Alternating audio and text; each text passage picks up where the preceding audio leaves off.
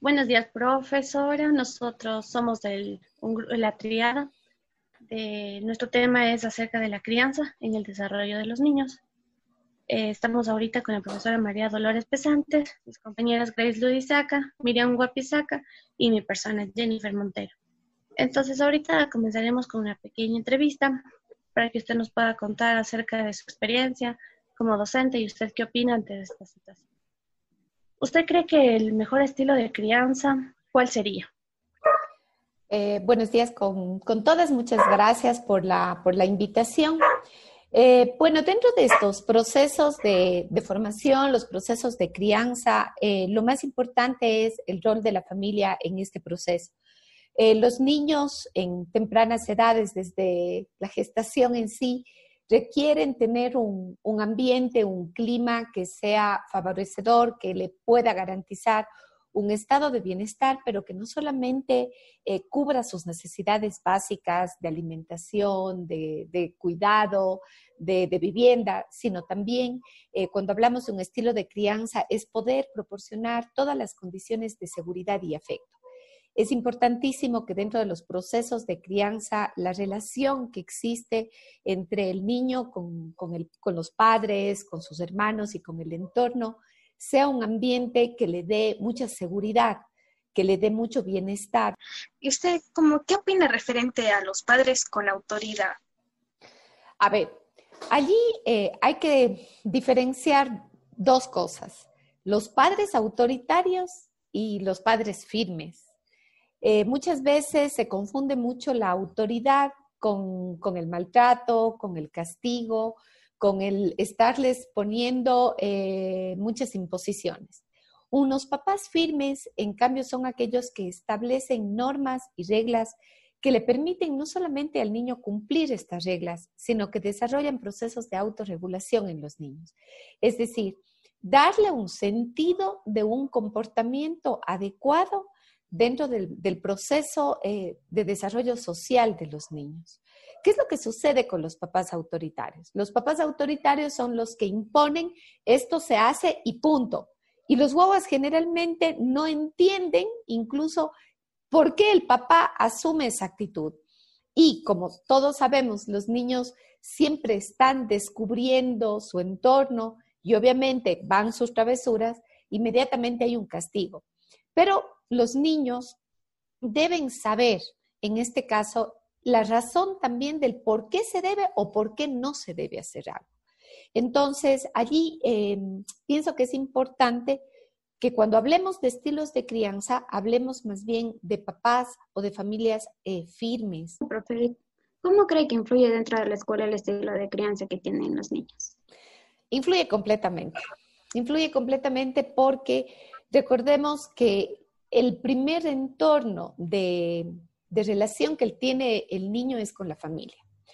Entonces, eh, de este entorno va a depender mucho el comportamiento y la relación que tengan los niños con sus compañeros en la escuela. Es decir, es muy evidente cuando nosotros estamos en, las escuelas, cuando yo estaba de profe del, del nivel inicial, era muy evidente ver a los niños los sobreprotegidos, niños que estaban acostumbrados a tener todo, ¿no? Todo en la casa porque eran los hijos únicos o eran los hijos más chiquitos o el primer nieto.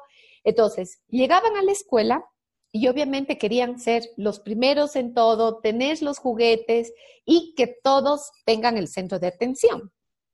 Entonces, también teníamos niños que en cambio eh, venían de, familias de, situaciones de violencia intrafamiliar y también eran niños muy agresivos en la, en la escuela. ¿Por qué? Porque muchas veces todo lo que sucede en la casa se, refleja también en la escuela. El comportamiento de los niños es muy evidente en los estilos de aprendizaje, de crianza que se dan en, la, en las casas. Entonces, en este caso, cuando nosotros vemos un niño que es autorregulado, hay estos niños super pilas, ¿no? Que a veces nos encontramos que te están cuestionando. Y profe, ¿por qué tal cosa? Y profe, ¿por qué no sé qué? Pero hay otros niños que te dicen, no hagas eso porque te van a pegar. Fíjense, y es el discurso de los niños que tenemos nosotros allí. O sea, la importancia que es en este proceso de poder ir mirando cómo este estilo de, crianza que se da en la casa va a dar también la seguridad y le va a dar o le va a brindar las habilidades sociales para que los niños puedan desarrollarse en otros entornos que no sea su hogar. Usted, dentro de su experiencia, ¿no? ¿Qué métodos cree usted que se podría utilizar para enseñar a los padres el mejor estilo de crianza? Bueno, dentro de, de los métodos, primero creo que es importantísimo hacer esta, esta diferencia y rescatar sobre todo que la educación se hace con afecto. Se hace con afecto, se hace con amor, pero también se hace con firmeza y se establecen reglas. En este sentido, creo que no hay una receta única de estilo de crianza, porque la dinámica de cada familia es particular una de otra. Eh, cada familia representa un contexto diferente, una realidad diferente, y por lo tanto, no hay una receta única. Sin embargo, es importante que los papás sepan que la firmeza es lo que cuenta. Es decir, que se puedan establecer reglas, que se lleguen a acuerdos con los niños, que los niños aprendan también a recibir un no, porque tampoco se les puede dar todo el tiempo y decirles sí a todo, eh, pero que em, los canales de comunicación entre padres e hijos sean los adecuados. Entonces, usted, profe, ¿qué recomendación daría a los padres para que logren tener una buena comunicación con sus hijos? Primero, la confianza y la seguridad. Si nosotros tenemos papás que todo el tiempo les están diciendo, no toques, no cojas, no hagas, te vas castigado. Pobres guaguas, ¿no es cierto? O sea, ¿qué confianza van a poder tener?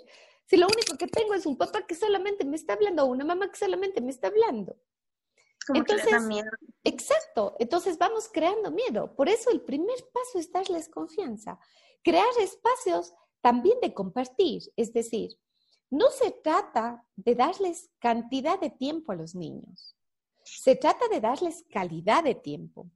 Y esta confianza y estos lazos de cercanía que se establecen con los papás parten de de situaciones muy sencillitas, como por ejemplo, dedicarle unos 10 minutos, unos 15 minutos diarios a sus hijos, contarles un cuento, sentarse a jugar con ellos, preguntarles cómo están, cómo se sienten, cómo les fue en la escuela.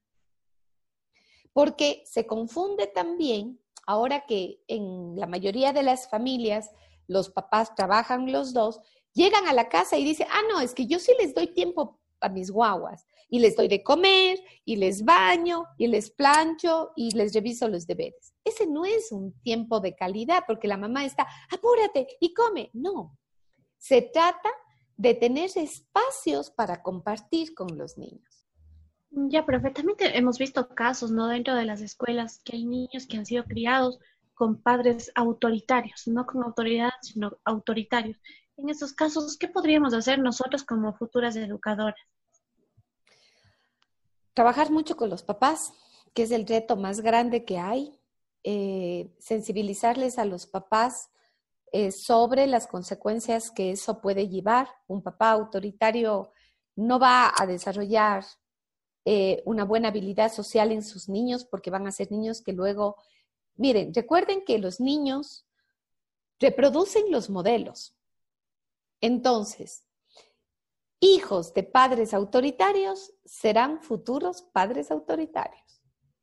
Niños maltratados luego son niños o jóvenes o adultos maltratadores. Es decir, son modelos que se van reproduciendo. De la misma forma que nosotros hemos aprendido, luego reaccionamos ante la sociedad. Entonces, en este caso, trabajar con, con los papás, sensibilizar a los papás va a ser el primer paso.